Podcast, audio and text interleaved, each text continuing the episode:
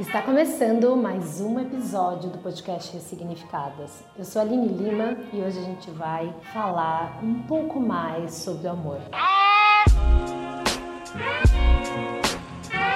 Já tem alguns episódios que eu tenho me baseado para trazer aqui um pouco mais de reflexão para vocês no livro da Bell Hooks, Tudo sobre o Amor, Novas Perspectivas. Eu tenho recebido algumas mensagens de vocês falando né, sobre essa dificuldade nos relacionamentos, sobre esse medo do abandono e da rejeição, e que muitas vezes a gente não tem, não tem a mínima noção de onde começou, de onde ele surgiu e o que fazer para cuidar dele, né? Então eu vou ler agora para vocês um trecho trecho que eu acho que alimenta aí um pouco desse debate. Quando eu era criança, tinha clareza de que não valia a pena viver se não conhecêssemos o amor. Quem me dera pudesse dizer que atingi essa consciência por causa do amor que eu sentia. Foi a sua falta, no entanto, que me fez saber quanto ele é importante. Fui a primeira filha do meu pai. Assim que nasci, fui acalentada e tratada com gentileza, de modo a me sentir querida neste mundo e em minha casa. Até hoje, não consigo me lembrar do momento em que esse sentimento de ser amada me deixou. Só sei que um dia já não era mais preciosa. Aqueles que inicialmente me amavam me afastaram. A ausência de seu reconhecimento e da sua atenção perfurou meu coração e me infligiu uma dor tão profunda que fiquei zonza.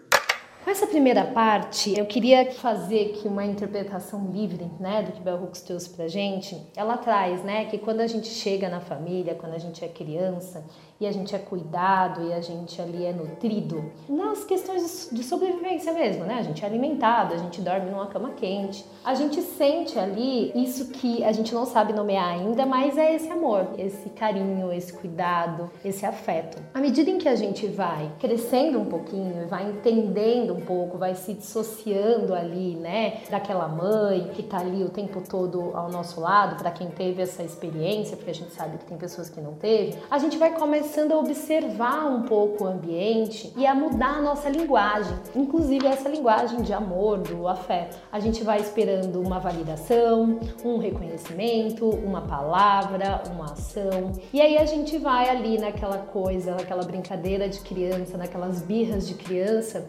validando se de fato as pessoas, né, os adultos, as nossas pessoas queridas, elas estão ali correspondendo. Acontece que como a gente já falou aqui várias vezes, muitos dos nossos pais não conseguiam entregar essas expectativas, ou porque a família estava ali naquele processo disfuncional, ou porque aquelas pessoas não estavam preparadas emocionalmente para nutrir outra pessoa. E aí a criança, ela vai tendo essa quebra, né? Então ela vai esperando um cuidado, um afeto, uma compreensão do adulto que o adulto não entrega. E aí ela vai criando esse repertório, esse dicionário emocional dentro dela que vai fazendo com que ela quebre, né? A, a Berrux falou aqui, né? A ausência de seu reconhecimento e da sua atenção perfurou o meu coração e me infligiu uma dor tão profunda que eu fiquei zonza. E aí a gente se pergunta: da onde vem essa dor que eu sinto hoje? Da onde vem essa angústia que eu sinto hoje? Esse medo de abandono, de rejeição, de não ser reconhecida? E aí quando eu falo para vocês, volta lá na história emocional, é porque é onde tá as respostas das nossas dores. Não que as pessoas que estão em volta da gente hoje, as situações, o caos que a gente vive não provoquem dor na gente. Sim, provoca, mas existe aquela dor, aquela ferida que é primária, aquela ferida que parece ser um imã e vai puxando todas as nossas decepções e as nossas dores para um lugar que parece que quando a gente vive, aquilo toma uma proporção maior. Quando um crush não responde uma mensagem, quando alguém fala com a gente de uma forma rude, quando alguém discorda da gente, quando alguém critica a gente, parece que tem alguém enfiando uma faca. E aí você fala, gente, por que, que eu tô sentindo tanta dor se nem foi tudo isso? Porque muito provavelmente essas ações do momento presente, das pessoas que fazem parte da sua vida hoje, quando elas fazem isso, elas tocam nessa sua ferida. Elas tocam nessa sua ferida do abandono, nessa sua ferida da rejeição. E se você quiser aprofundar um pouco mais nisso, volta no, no, em podcasts, tem episódios falando exatamente sobre esses aspectos. Mas hoje eu queria que você começasse a olhar por que, que muitas vezes é tão difícil da gente amar e se deixar se amar? O porquê que muitas vezes é difícil a gente se relacionar? Porque pode ser que aquelas pessoas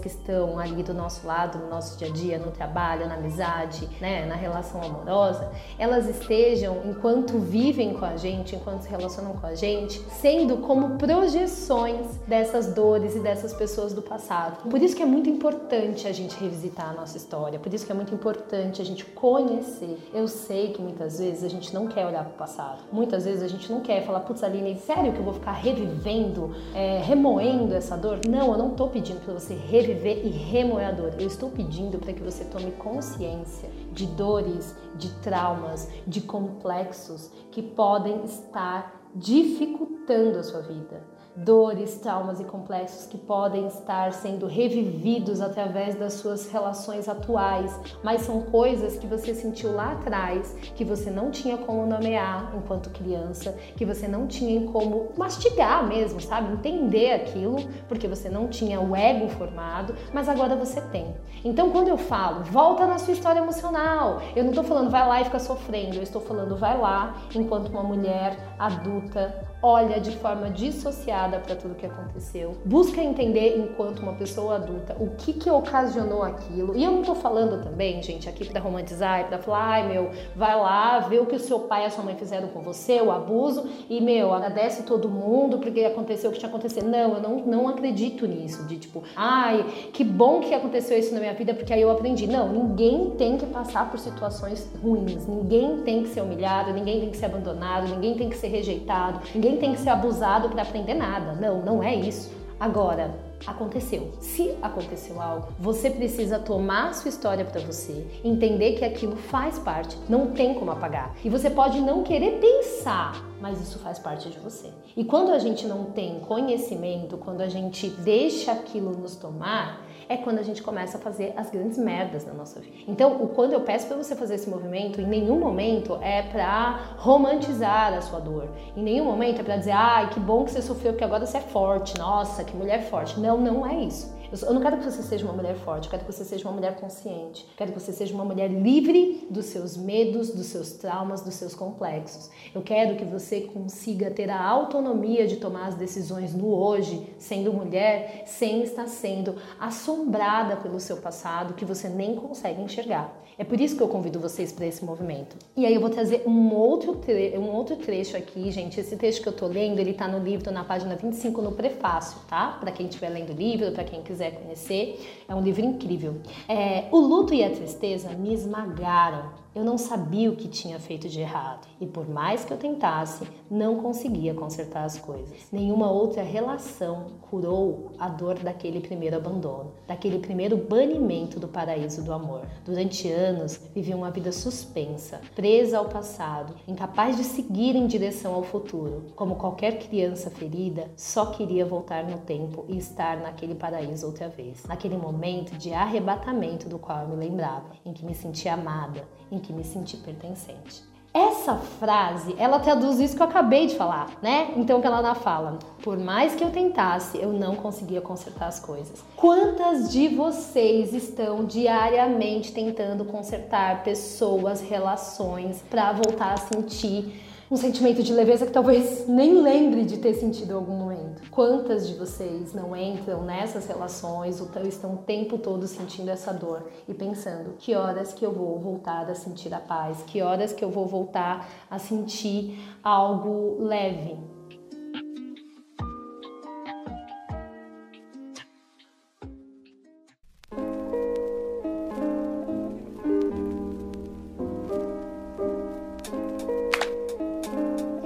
aí, quando ela fala, né, eu não sabia o que eu tinha feito de errado. E eu também tenho certeza que todos os dias, quando vocês olham, eu falo, caramba, mas tava indo tudo bem nessa relação. Tava indo tudo bem na minha relação com o meu corpo, de cuidado. Tava indo tudo bem no meu emprego. Eu não sei o que aconteceu. De repente, eu comecei a me sentir estranha, comecei a se sentir rejeitada, comecei a sentir que eu não era boa o suficiente. E aí a vida fica nessa montanha russa. Tem hora que tá tudo bem, tem hora que você tá lá no buraco. E é isso que eu quero quero que você pare de sentir. E eu não tô falando que você nunca vai se sentir desconfortável, eu não tô falando que você não vai se sentir segura. Isso faz parte, né? O medo também ele é mobilizador na nossa vida. O que eu estou falando é que você precisa tomar as rédeas. E para tomar as rédeas, você vai precisar fazer as bases com você mesmo, tá? Eu não tô também, é, putz, então quer dizer que agora eu vou ter que ir lá e fazer as bases com os meus pais ou com as pessoas que me machucaram no passado? Ou, peraí, mas eu nem consigo porque essas pessoas não estão mais vivas? Não, a gente precisa fazer as pazes com aquilo que a gente tem dessas pessoas na nossa psique, no nosso inconsciente, com essa história que a gente vem contando pra gente. Eu, por exemplo, com 35 anos, eu conto uma história da minha vida, da minha infância, da minha história emocional, que cada dia que eu vou olhar para ela e recontar, ela vem de uma forma diferente. Porque hoje, à medida em que eu conto, olho, encaro, eu vou desenvolvendo, eu vou fortalecendo e amadurecendo meu ego, e aí eu consigo lidar com coisas que antes estavam escondidas, que nem eu mesmo permitia subir, porque senão eu não ia, eu ia surtar, eu não ia conseguir lidar. Eu tava assistindo essa semana uma série que eu sou apaixonada, quero super indicar aqui, se vocês puderem assistir, tem na Amazon, acho que tem na Fox também, que é This Is Us. E aí é, é uma história assim incrível, porque conta assim a vida, o complexo, os bastidores da mente de vários personagens da família. É muito bacana o quanto que o complexo materno, o complexo paterno, todas essas questões que estão ali no bojo da infância vão norteando a vida de cada um dos personagens. E cada um desenvolve os seus traumas, o seu complexo de acordo com a sua perspectiva, né? Então, por mais que sejam pessoas criadas numa mesma família, cada um tem uma lente da emoção de uma forma diferente. Então, dessa semana nós já temos duas dicas aí, a gente está começando, é, acho que é muito bacana trazer série e trazer livros aqui para a gente discutir. Então, corre para assistir This Você vai começar a perceber essa coisa do mundo do audiovisual, ele traz símbolos para a gente que mobiliza muita coisa e depois fica ligadinho nos seus sonhos que você vai ver que muita coisa vai surgir. E o livro da Bell Hooks que eu tenho lido, tenho trazido aqui para vocês, tudo sobre o amor, nova perspectiva. É isso, nos vemos na próxima semana e eu espero que você consiga olhar um pouquinho mais para sua vida, para sua história emocional e aos poucos se libertando dessa dor que está te paralisando. Se fez sentido para você esse podcast, Indique para outras pessoas, traga mais mulheres pra gente conversar, me mande mensagem no Instagram. E se você acredita que quer aprofundar muito mais em assuntos como esse, a jornada Transformando Dor em Potência está em aberto. Quero esperar você, quero você nessa jornada.